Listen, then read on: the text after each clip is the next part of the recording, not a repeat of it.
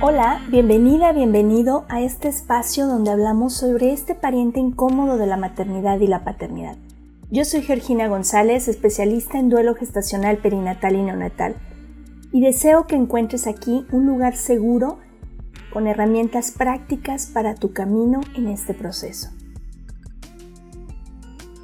El día 5 de octubre recuerda que es el último día para recibir las mantitas para anexar a la megamanta que vamos a presentar el día 15. Quedamos todavía pendientes en el punto, no nos han confirmado si aquí en Guadalajara habrá iluminación de edificios, seguimos trabajando para que mínimo podamos estar en la Minerva, eh, Palacio Municipal de Zapopan y Los Arcos. Entonces seguimos trabajando, créanme que si no les hemos confirmado eh, el lugar en donde vamos a, mostrar esta megamanta, eh, bueno, pues es porque no depende mucho de nosotros. Sin embargo, te confirmo, el día 16 de octubre hay una ola de luz que tendremos online precisamente para personas que no están en Guadalajara y puedes participar. Mándame un correo duelo respetado podcast.gmail.com para compartirte el enlace. Aunque es un evento a través de Zoom, tenemos cupo limitado, entonces es importante que te registres.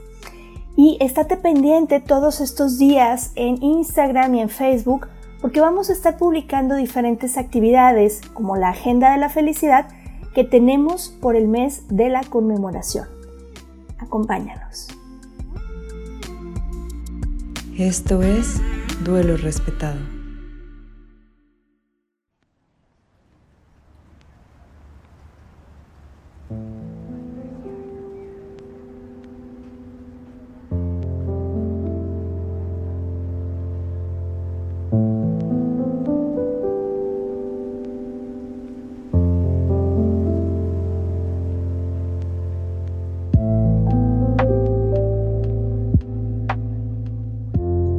Hablar de un tema que es muy muy útil en el proceso de duelo, pero que al mismo tiempo no es tan conocido y que necesitamos aprovecharlo al máximo. Y tengo una invitada de lujo que además quiero muchísimo, mi queridísima Gaby García.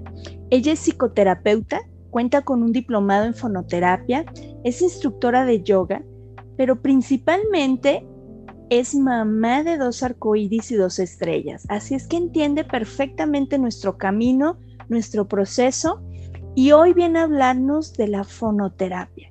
Gaby, ¿cómo estás? Bienvenida.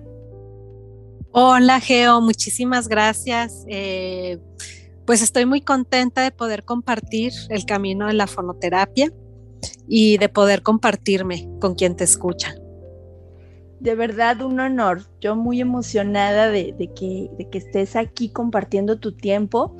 Y bueno, pues vamos entrando al tema, Gaby. A mí me gustaría que nos compartieras, porque no, no es tan conocido. De pronto nos vamos con, con, con la musicoterapia. Platícanos qué es la fonoterapia. Ay, me encanta que lo dividiste porque en efecto no es lo mismo que musicoterapia. Anteriormente sí se consideraba así, pero precisamente por diferentes confusiones en relación a lo terapéutico, pues sí sería como importante diferenciarlo.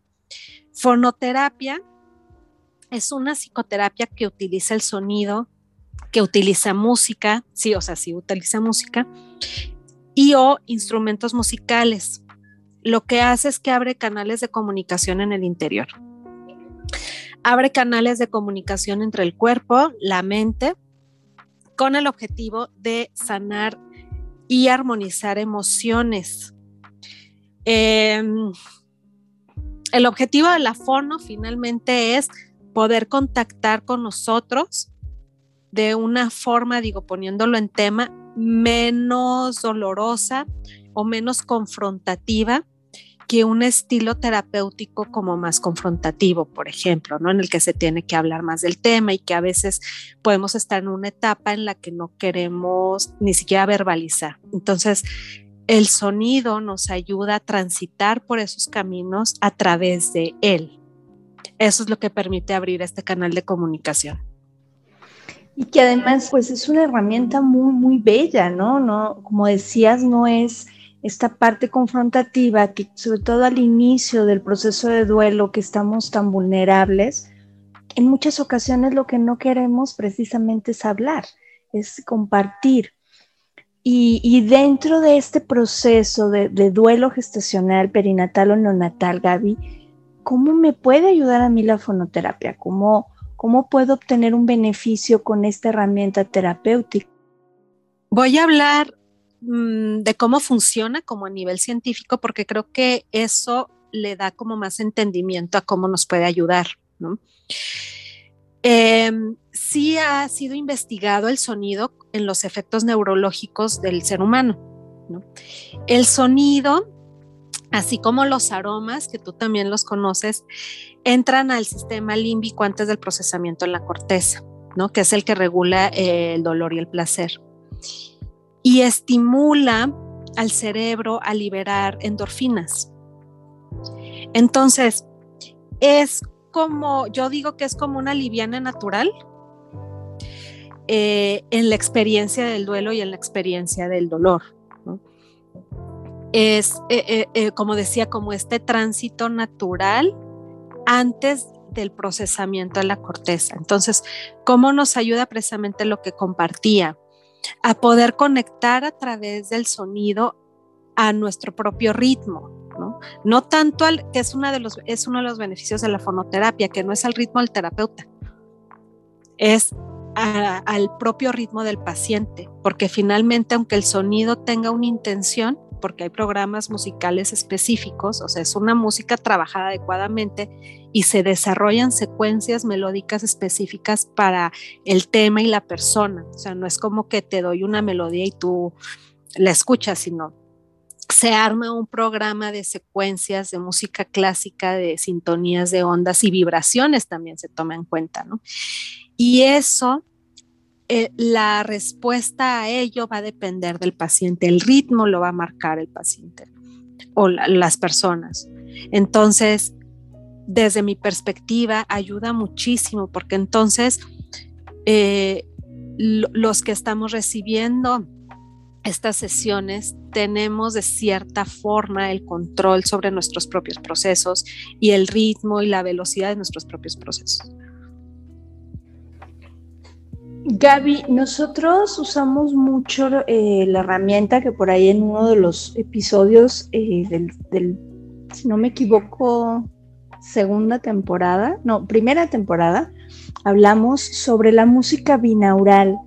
Eh, a mí me encanta la música binaural y yo les hago mucho hincapié que tienes que encontrar tu estilo, porque a mí en lo personal los que son de musiquita del campo y, escuchas el riachuelo correr, no me gustan porque me hace ir al baño, no, no, me genera algo de relajación. Pero eh, a mí me encantan la, la música binaural que está enfocada por un lado jazz, por otros sonidos eh, de cafés, por ejemplo, ese cuchicheo que se escucha muy suave, a mí eso me hace muy productiva. cuando estoy trabajando, tengo que estar enfocada, eso me ayuda mucho. ¿Tiene relación la música binaural con estos procesos en fonoterapia o son aspectos diferentes? Sí, sí, sí, tiene relación. Va a depender de la persona, va a depender del proceso, va a depender del tema. Sí se usa, en efecto, sí se usan este tipo de sonidos. No son tipo meditación zen, por ejemplo, ¿no? Yo que, también me desempeño como instructora de yoga, no, no tiene que ver con, ese tipo de sonidos. Son más hacia este estilo, como bien lo mencionas. Y eh, tiene pues diferentes secuencias o sonidos dependiendo, esto va a sonar raro, pero es como dependiendo del sonido individual de la persona. O sea, nosotros como terapeutas observamos a la persona y decimos, este sonido, ¿no? Puede apoyar. Por ejemplo, a lo mejor una persona que me diga yo, a mí me encanta la música metálica, ¿no? Fuerte, el rock duro. Pues tal vez eso representa sanación para esa persona, ¿no? Entonces, sí, tiene más que ver con lo que mencionas. Claro, y es lo que a mí me guste no quiere decir que a todo mundo le gusta, pero sobre todo no que a todo mundo le sirve. Por eso creo que es muy importante que podamos eh, estar conscientes de cuál es mi, mi tipo, ¿no? Con el que hago un clic. Y esto es como cuando escuchas música que le llamamos música de dolidos, ¿no? Y que te conectas y luego, ay, quiero llorar, pero, pero pues la verdad es que yo ni ex tengo, o sea, o no tengo una pena de amor en este momento, pero me conecté con eso. Entonces, qué importante lo que nos comentas de poder estar en esa en ese autoconocimiento, ¿no, Gaby? Que también tiene que ver conmigo, con lo que a mí me gusta, con mi estilo. Sí, tiene que ver con esta parte del autoconocimiento y, y también fíjate que en la fono nosotros estudiamos cada melodía, o sea, cada melodía que se va a colocar en un ambiente terapéutico es estudiada. ¿Cómo la estudiamos? Es escuchar todo el volumen del sonido, sentir la vibración del cuerpo, qué partes del cuerpo se conectan con el sonido, qué parte de la memoria se conecta con el sonido, si se despiertan imágenes, si se despiertan colores, eh, todo eso tiene que ver al estudiar una melodía.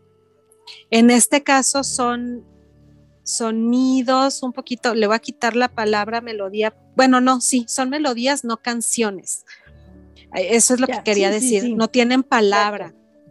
Sí, sí, no hay una letra, ¿no? Sí. Eh, eh, aquí el ejemplo que yo ponía es nada más cómo nos conectamos en automático con, con algo que quizá yo no lo estoy padeciendo en este momento, hablando de estos temas colectivos de dolor, este, pero cómo me conecto y me engancho de eso, pero que puede ser a la inversa, ¿no? Poder encontrar esas frecuencias que hagan que también me enganche y me conecte, pero con algo positivo, con algo de sanación. Y en este sentido, Gaby, ¿cómo ayuda la fonoterapia a toda la familia? ¿O no es recomendado para ciertas edades, ciertas condiciones? A ver, platícanos. Mm, en efecto, yo aquí dividiría. hay estilos de fonoterapia que pueden ser aptas para toda la familia, pero es que cada edad como que tiene su ritmo, sus necesidades y las sutilezas. Entonces, por ejemplo, yo diría, para niños, yo recomendaría las meditaciones con cuencos, por ejemplo, ¿no? Que es más sutil, que pueden atravesar emociones como de una forma mucho más adecuada a su edad. Para eh, adultos, o lo voy a poner así como que a partir de 16, 17 años, sí pudiera funcionar la fonoterapia, en esta conexión emocional. ¿Por qué para niños no? Porque la fono, la secuencia que maneja la fono es larga, o sea, la, sesión te puedo decir más corta es de 20 minutos, ¿no? Entonces, para un niño eso es demasiado para sus procesamientos. Em, para un adulto sí necesita eso, porque necesitamos de ese tiempo, primero para conectar con la música, para quitarnos de nuestros pensamientos lo que tenemos que hacer, eh, que viene la razón, ¿no? No, pues ¿qué hago aquí? Por, por, ejemplo, ¿no? A lo mejor esto no me funciona. Entonces, en lo que me quito todo eso, conecto con la música, hago contacto y me ayuda la música a transitar por la emoción para salir de ella, pues sí se necesita tiempo. Entonces es más como para adultos también como la música despierta conexiones neuronales y pues a todos nos ha pasado lo que decías, ¿no? Que nos despierta recuerdos y de pronto no sé si te ha pasado, creo que hasta sientes calofrío o que la lagrimita, como todo esto. Eh, también es importante, no es aplicable para personas que estén con medicamento psiquiátrico, por ejemplo, precisamente por esta razón. Así es. Y personas que tengan alguna adicción, tampoco, por esta misma razón. Qué, importante lo que comentas, Gaby, porque de pronto nos vamos con la finta de que pues es música, ¿qué puede pasar? Pero es que la memoria auditiva es impresionante y creo que es un tema como muy olvidado. De pronto no le damos importancia a todas esas memorias auditivas que están ahí y que pueden hacer eh, que de pronto tengamos como una regresión o una conexión que en ese momento no me puede ayudar.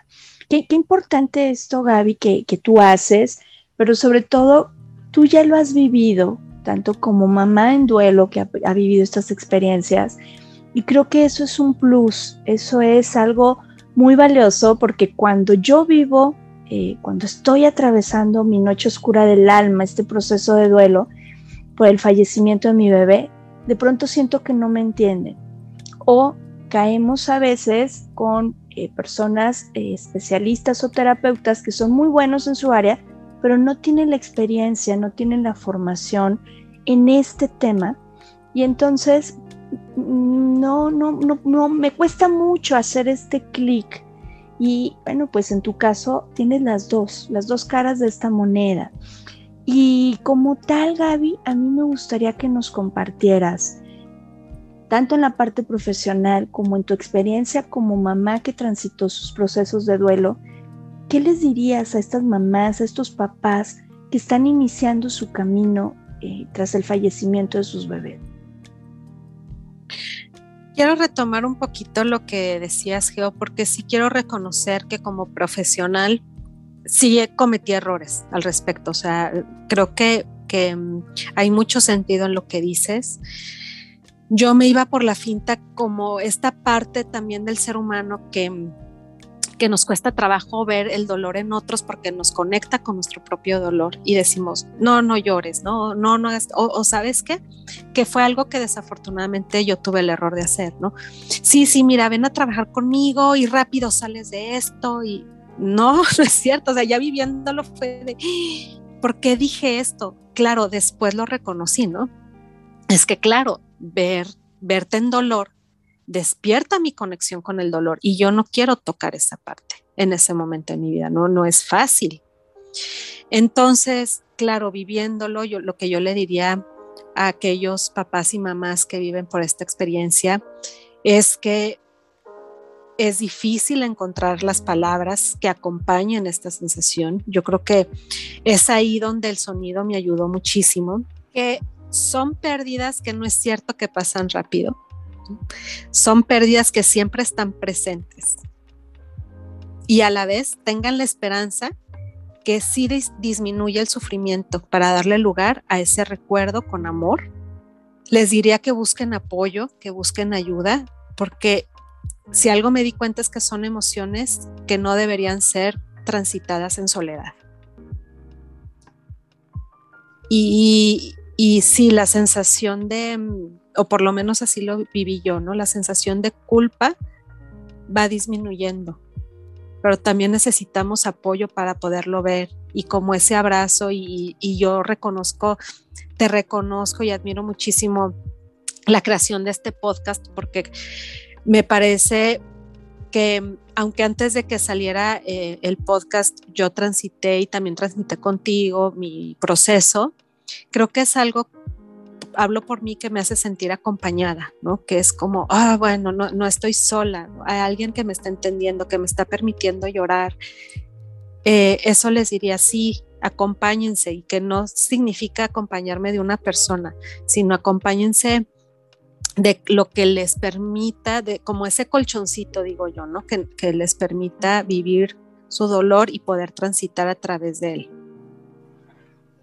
Muchas gracias, Gaby. Qué, valioso lo que nos compartes, porque de pronto, de pronto creemos que, que, una vez que atraviesas esa noche oscura, que es la parte más álgida del duelo, o que una vez que llegan los arcoíris, ya, ya, nunca más te sientes baja de energía emocional, ¿no? Vamos a ponerle así, porque de pronto identificamos como tristeza algo que no avancé y cuando realmente a veces solo es este decaimiento de este, estos dejos de nostalgia que yo les llamo, ¿no? De cómo estaría, quién se parecería, qué estaríamos haciendo, qué hubiera pasado, sí, que es, es parte natural del proceso y que a veces creemos que es porque no avanzamos. Entonces, qué valioso que nos compartes no solo la parte profesional, sino esta parte también de tu esencia, de tu caminar, de tu día a día, como una mamá que, tiene estas estrellas y, que también ha atravesado estos,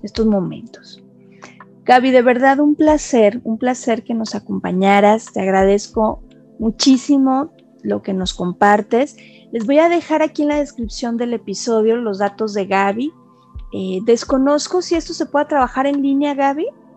Gaby está en la ciudad de Guadalajara, pero si alguien quisiera trabajarlo, pero no está en Guadalajara, ¿se puede trabajar en línea? Sí, sí se puede trabajar en línea con buenos audífonos, se puede trabajar perfectamente. Excelente, pues entonces ya saben, aquí en la descripción estarán todos los datos de Gaby para que puedas contactarla. Y es una bella herramienta que va sumando, va sumando en este, en este mapa donde atravesamos esta noche oscura del alma. Muchas gracias, Gaby. Gracias, Geo, por la invitación. De verdad, muchísimas gracias de todo corazón. Un honor y esperamos que no sea la última. Y gracias a ti que nos estás escuchando, me despido por esta ocasión. Yo soy Georgina González y deseo que todas y todos podamos tener un duelo respetado. Hasta la próxima.